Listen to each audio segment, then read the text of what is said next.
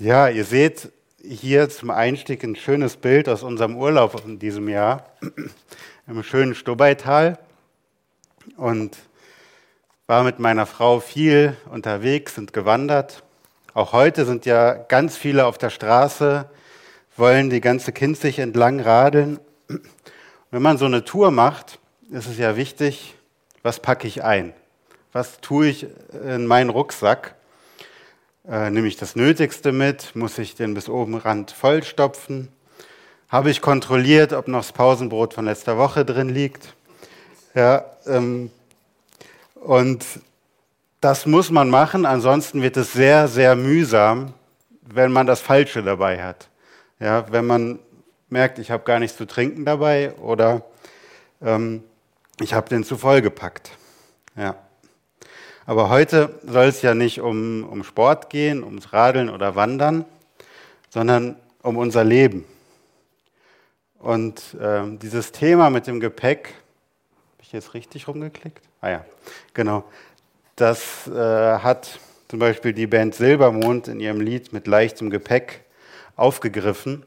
Da heißt das im Refrain, eines Tages fällt dir auf, dass du 99 Prozent nicht brauchst. Irgendwie gibt es dann es gab eine Verschiebung.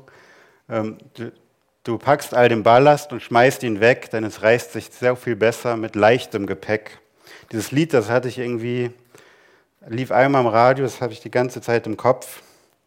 Und ähm, das zeigt eigentlich schon, dass wir auch im Leben ganz schön viele Sachen mit uns rumtragen, die wir eigentlich nicht brauchen und die uns eher eine Last, ein Ballast sind. Und darum geht es auch in dem Bibeltext. Danke, Rebecca, fürs Vorlesen nochmal. Ähm, ich lese nochmal den ersten Vers. Und Gott sprach zu Jakob, mach dich auf und zieh nach Bethel und wohne da selbst und errichte dort einen Altar dem Gott, der dir erschien, als du flohst vor deinem Bruder Esau. Also hier geht es auch darum, dass sich jemand aufmacht von einem Ort zum anderen. Um jetzt ein bisschen den ganzen Kontext des Bibeltexts zu verstehen, muss ich ein bisschen aufholen, was vorher passiert ist, sonst äh, kommt man vielleicht mit manchen Sachen nicht so gut im Verständnis mit. Erstmal, wer ist Jakob? Jakob ist der Enkel von Abraham. Und Abraham ist der, dem Gott versprochen hat, du wirst ins verheißene Land dort wohnen und du wirst der Vater eines großen Volkes sein. Und Jakob als sein Enkel ist quasi ja der Träger dieser Verheißung, dieses Versprechens. Warum musste er jetzt überhaupt äh, aufbrechen, das, was wir hier sehen? Wenn wir ganz zurückgehen, sehen wir Jakob, der war gar nicht der Erstgeborene, der jetzt diese Verheißung tragen sollte, sondern sein Bruder Esau. Von dem hat er sich das Erstgeburtsrecht erschwindelt und ist dann geflohen. Ja, wir sehen hier in Vers 1, als du flohst vor deinem Bruder Esau. Das war die Situation. Und im Bethel, wo er jetzt wieder hin soll, da ist ihm Gott erschienen. Und da ist diese Geschichte mit der Himmelsleiter, wo die Engel rauf und runter gehen. Ähm, genau, danach ähm, arbeitet er dann sieben Jahre bei Laban, weil er gerne seine Tochter, die Rahel, heiraten würde. Aber dann trickst er ihn aus, und er kriegt die Lea, dann arbeitet er nochmal sieben Jahre, dann kriegt er die Rahel, dann arbeitet er nochmal sechs Jahre. Ja, und dann sagt ihm Gott, so jetzt geh wieder in deine Heimat, in das Land, ähm, das ich dir verheißen habe.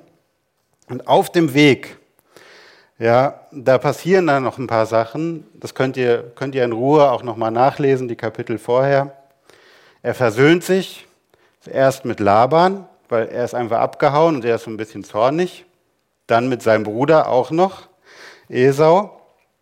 Und dann ähm, kommen sie in Sichem an und was da passiert im Kapitel 34 vorher, das ist eine ganz schön harte Story. Also da wird die Schwester, äh, wird die Tochter von Jakob wird vom Stamm, äh, vom Thronfolger von Sichem vergewaltigt und die ganzen Söhne Jakobs, die tun sich zusammen und richten ein Blutbad in dieser Stadt an, lassen keinen am Leben, äh, plündern die Stadt.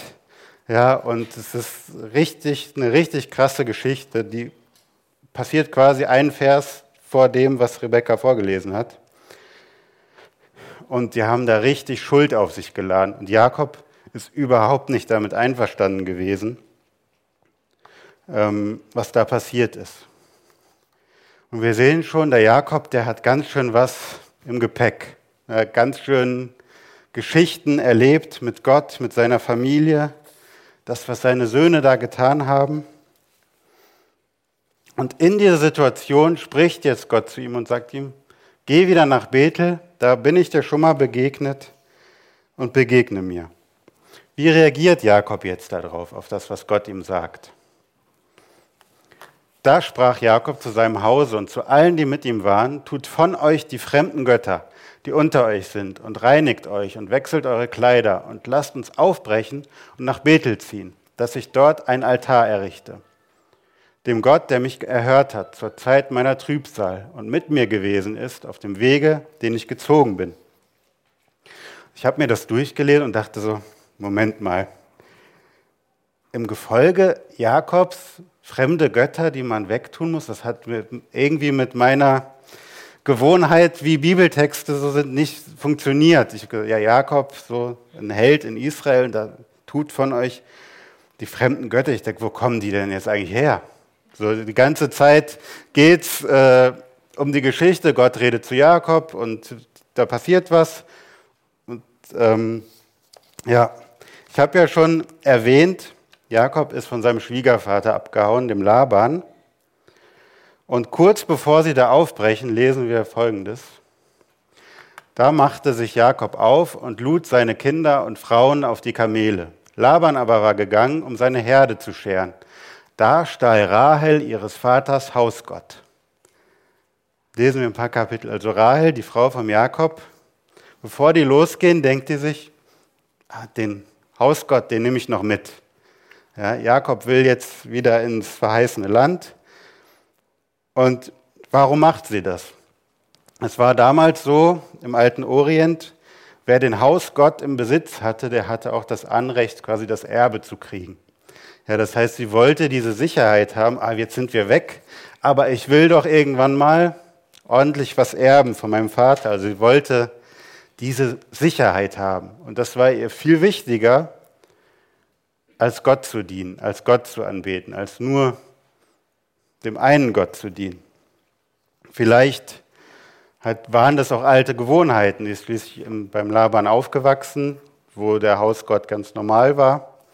Ja, und das hat sie einfach nie vielleicht abgelegt. Ja. Und sie war ja nicht die Einzige, die das gemacht hat. Ja. Jakob sagt ja, zu allen, dass sie die fremden Götter wegtun sollen. Also da wurde ganz schön viel mitgeschleppt an dem, was nicht zur Beziehung zu Gott gehört. Und er macht hier ein paar Anweisungen. Das erste ist, die fremden Götter wegtun. Dann sagt er noch, reinigt euch und wechselt eure Kleider. Das steht natürlich ganz klar dafür, dass sein Gefolge Sünde bekennen soll. Sie sagen, sie müssen sich reinigen. Da ist irgendwas, was weg muss. Und wenn wir das Kapitel vorher lesen mit diesem Blutbad, was da angerichtet wurde, kann man das auch verstehen, dass er sagt, äh, ihr müsst jetzt äh, diese Sünde bekennen. Ja. So, so viel jetzt mal zum Kontext. Jetzt kommen wir zu uns. Ja, ich denke, dass es da einen klaren Bezug zu uns gibt. Nicht, ähm, weil wir jetzt unbedingt Hausgötzen mit uns rumtragen, aber ich glaube, wir tragen andere Sachen mit uns herum. Ein Zitat von Matthew Thief. Wir haben alle irgendwelche Abgötter. Wir schleppen nutzlose Bilder, Gewohnheiten und Erinnerungen mit uns herum, von denen wir uns scheinbar nicht trennen können. Jeder trägt irgendwas mit sich herum. Ob man Christ ist oder nicht Christ, was irgendwie in einem schlummert und was einem eine Last ist und was einem vielleicht auch zwischen mir und Gott steht. Was könnte das sein? Das könnten Dinge sein, die ich zu Gott gemacht habe, die mir über alles stehen, dass ich vielleicht Anerkennung kriege oder beliebt bin Oder dass ich wie Rahel dran denke, ich brauche Sicherheit. Sicherheit ist mein Gott. Ich muss abgesichert sein mein ganzes Leben lang und es darf nichts passieren, wo ich keine Kontrolle habe. Vielleicht habe ich sogar meinen Partner zu Gott gemacht, dass ich äh, alles nur tue, dass die Wünsche meines Partners erfüllt werden.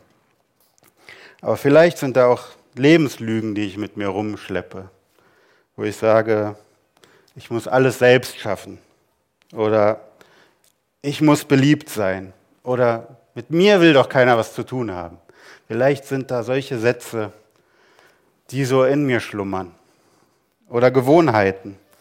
Da, was, was mir da so eine Sache ist, ich habe irgendwie Zeit und dann merke ich nicht, dass ich gerade zwei Stunden irgendwie durch rumgesurft bin oder dass irgendeinen Roman aufgeschlagen habe, zwei Stunden rum und ich denke, ich wollte da noch. Äh, äh, und ähm, Bibel lesen wollte ich auch noch, aber das mache ich später. Da merke ich, ich habe mir sowas angewöhnt, was nicht gut ist, was irgendwie, was an sich gut ist, aber in dem Sinne auch zwischen mir und Gott stehen kann. Oder ich habe Verletzungen, die ich mit mir rumtrage, die irgendwie ich nur verborgen habe, aber nie verarbeitet. Oder Sünde. Genau wie das hier auch in der Geschichte ist, was Jakobs Söhne da angerichtet haben. Jetzt ist natürlich die Frage, was machen wir damit? Und da komme ich zu meinem zweiten Punkt. Lege deine Lasten am Kreuz ab. Wir lesen hier weiter in äh, Vers 4. Da gaben sie, also alles Volk um Jakob, gaben sie ihm alle fremden Götter, die in ihren Händen waren, und ihre Ohrringe, und er vergrub sie unter der Eiche, die bei Sichem stand. Also Jakob hat gesagt, wir müssen hier einen klaren Cut machen. Das Zeug muss weg. Das wird verbuddelt. Und es soll auch nicht ausgegraben werden. Er ist zum Baum gegangen, dass man klar hat, hier ist ein Symbol, da ist der Ort und hier können wir es verbuddeln. Und ich glaube, auch wir müssen ganz bewusst Dinge loslassen, bei Gott abgeben. Der Baum den wir heute haben, an dem wir gehen können, das ist das Kreuz. Wir können zum Kreuz gehen und all dieses schwere Gepäck, was uns runterdrückt, bei Jesus abgeben. Ich finde es so schön ausgedrückt in Jesaja 53, wo, es, wo Jesaja prophetisch übers Kreuz schreibt: Für wahr, er, Jesus, Gottes Sohn, er trug unsere Krankheit und lud auf sich unsere Schmerzen. Wir aber hielten ihn für den, der geplagt und von Gott geschlagen und gemartert wäre. Aber er ist um unserer Missetat willen verwundet und um unserer Sünde willen zerschlagen. Die Strafe liegt auf ihm, auf dass wir Frieden hätten. Und durch seine Wunden sind wir geheilt.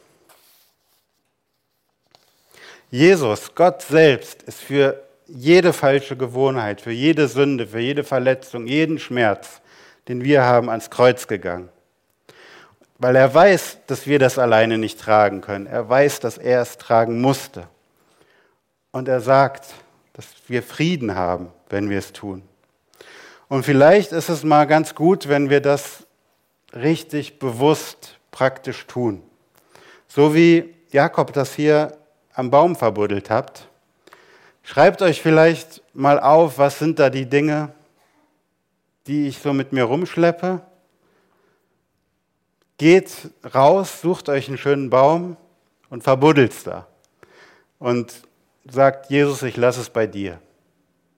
Du hast es am Kreuz getragen und ähm, ich lege all die Last auf dich. Ich weiß, dass du für mich sorgst. Ich weiß, dass du mir Frieden gibst. Die Sache ist aber, dass es meistens mit einer so einer Aktion nicht getan ist.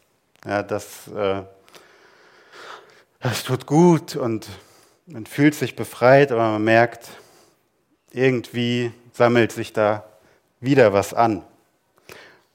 Und da kommen die Sachen wieder hoch. Und ähm, ein gutes Bild, finde ich, da ist in Johannes 13, als Jesus seinen Jüngern die Füße wäscht.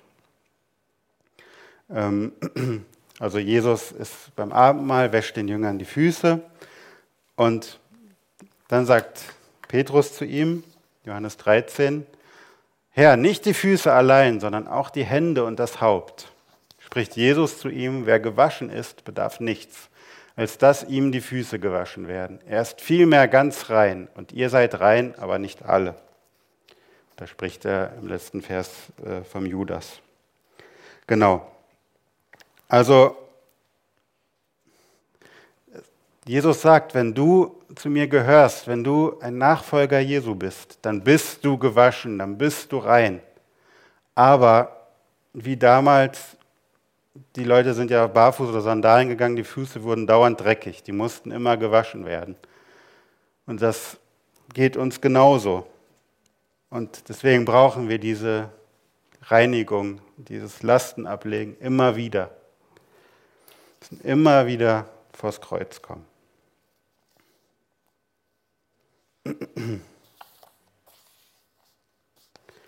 Und zurück zum, zurück zum Text. Diese, dieses Thema Götzen abgeben, Abgötter, Hausgötter ähm, entsorgen, das können wir das ganze Alte Testament lesen. Ja, die Israeliten mussten das immer, immer, immer wieder machen, immer wieder lernen. Gott hat sie immer wieder erinnert, ganz geduldig, immer wieder daran erinnert, dass es weg muss. Aber sie blieben trotzdem noch Gottes Volk. Sie haben niemals ihre Identität verloren. Niemals hat Gott seine Verheißung aufgekündigt. Das Gottes Volk ist Gottes Volk geblieben obwohl sie Altäre und sonst was für andere Götter gebaut haben. Er hat sie erwählt und sie blieben sein Volk. Sie haben niemals ihre Identität verloren. Aber Gott wusste, ihr müsst euch von diesem Ballast trennen. Und dann komme ich auch zu meinem letzten Punkt, nämlich mach dir deine Identität bewusst. Wir sehen hier ähm, als Jakob dann ähm, nach Bethel geht, dass ähm, Gott zu ihm spricht. Und er spricht ähm, in eine Trauersituation hinein. Wenn man in Vers 8 guckt, habe ich jetzt leider nicht auf der PowerPoint, da stirbt die Amme seiner Mutter, Rebekka seine Mutter. Und es ist Gerade war diese ganze Sache, was seine Söhne da getan haben, dann der Todesfall, also es war wirklich nicht leicht. Aber Jakob geht trotzdem zu Gott hin. Und da redet er zu ihm. Ich lese nochmal vor, diese fünf Verse. Du heißt Jakob, aber du sollst nicht mehr Jakob heißen, sondern Israel sollst du heißen. Und so nannte er ihn Israel. Und Gott sprach zu ihm, ich bin der allmächtige Gott, sei fruchtbar und mehre dich. Ein Volk und eine Menge von Völkern sollen von dir kommen. Und Könige sollen aus deinen Lenden hervorgehen. Und das Land, das ich Abraham und Isaak gegeben habe, will ich dir geben und will es deinem Geschlecht nach dir geben. Und Gott fuhr auf von ihm an der Stätte, da er mit ihm geredet hatte. Jakob aber richtete ein steinernes Mahl auf an der Stätte, da er mit ihm geredet hatte, und goss Trankopfer darauf und begoss es mit Öl. Und Jakob nannte die Stätte, da Gott mit ihm geredet hatte, Bethel. Wir sehen hier, Gott gibt Jakob einen neuen Namen. Er will ihm eine neue Identität zusprechen. Und er erneuert seine Verheißung. Er sagt, was für deinen Vater und deinen Großvater gilt, das gilt auch für dich. Und bei diesem Namenswechsel, da wird es besonders deutlich. Jakob, der Name bedeutet, er fasst die Verse oder er betrügt. Also das mit der Verse, das ist, weil er die Verse von seinem Zwillingsbruder packte bei der Geburt. Und Israel, das bedeutet Gottes Streiter oder Fürst Gottes. Ja, und was ist das für ein Unterschied? Ja, Gott sagt ihm, du sollst nicht mehr Betrüger heißen. Ich sehe dich nicht so, wie du dich vielleicht siehst oder alle anderen, dass du bist ja Jakob, der Betrüger. sondern du bist der Fürst Gottes, du bist der Gottesstreiter. Nicht das Versagen von Jakob oder seine Vergangenheit bestimmen, wer er ist, sondern nur Gott bestimmt, wer er ist. Eine Identität kommt ganz aus Gott. Und diese Verheißung, die er ihm hier gibt, die erfüllt sich am Ende auch. Wenn wir das AT, das Alte Testament, dann weiterlesen, sehen wir, dass das passiert. Und manchmal mögen wir vielleicht echt zu knabbern haben an unserer Unvollkommenheit, unserer Geschichte, all dem Schmerz, den wir haben, fühlen uns abgestempelt. Aber wenn wir Jesus unser Leben gegeben haben, dann sind wir seine Kinder. Johannes 1, Vers 12. Die ihn aber aufnahmen und an ihn glaubten, denen gab er das Recht, Kinder Gottes zu werden. Das ist die Identität. Nicht, ach, ich bin ja so schlecht oder ich bin ja so blöd oder was auch immer man so alles denken kann. Gott sagt, du bist mein Kind. Und dann bist du das Kind des Königs mit allen Privilegien und Rechten, die dazugehören. Das haben wir vorhin gesungen. I'm no longer a slave to fear, I'm a child of God. Das ist äh, kein Spruch oder so, das ist die Wahrheit. Das ist Gottes Wahrheit über dich. Und deshalb müssen wir möglichst viel Zeit mit unserem Vater verbringen. Dass wir uns immer wieder bewusst werden, wir sind sein Kind, wir sind sein Freund.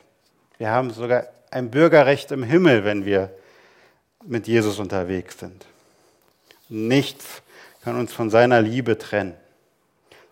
Schön ausgedrückt fand ich das in einem Zitat von Elke Mölle, die ist vom Gebetshaus, Aus, Gebetshaus Augsburg. Ja, genau. Und äh, hat Folgendes geschrieben. Schau auf das, was die Bibel über dich sagt. Wenn deine Gefühle sagen, dass du nicht geliebt bist und keiner dich sieht, dann sagt Gott etwas ganz anderes dazu, dass er dich liebt, dass er dich aus der Gefangenschaft freigekauft hat, den höchsten Preis, den jemals jemand zahlen kann, damit du wieder einen Vater, ein Vaterhaus und eine Familie haben kannst. Wem von beiden gibst du dann Recht? Gib Gott Recht. Gib der Wahrheit der Bibel Recht. Glaub nicht dem, was du dir da vielleicht äh, in deinen Gedanken erzählst. Wir vergessen das so oft, wir müssen uns immer wieder daran erinnern. Das Interessante ist auch bei Jakob hier, diese Namensumbenennung, die ist ein paar Kapitel vorher schon mal. Ja, und da merkt man, scheinbar hat das vergessen. Ja, Gott muss ihm sagen, äh, du bist nicht mehr der Betrüger, du bist der Gottesfürst. Ja. Und es ist so wichtig, dass wir uns das immer wieder klar machen, durch die Bibel, durch Lieder, wie wir sie heute gesungen haben, ja, dass wir Gottes Kinder sind und nichts und niemand das ändern kann. Ich fasse nochmal zusammen. Ich hatte am Anfang gesagt, dass jeder das kann man gar nicht vermeiden, etwas mit sich herumträgt, was ihn belastet und ihm das Leben schwer macht. Aber wir haben die großartige Zusage, dass wir es ans Kreuz bringen können, dass es da bleiben kann, dass wir es ablegen können und dass Gott uns nicht als tadelnder Lehrer sieht, der sagt, Hausaufgaben nicht gemacht, sondern der uns als seine Kinder sieht. Deswegen mach dir deine Identität bewusst. Und hier auf dem Bild sieht man jetzt, wie wir angekommen sind an unserem Wanderziel. Ja, es war wunderschön da oben an dem See und dieser Ausblick. Irgendwann sind wir angekommen. Dann haben wir keine Lasten mehr, keine, keine Sorgen mehr ja, und sind am Ziel. Und das ist doch wundervoll.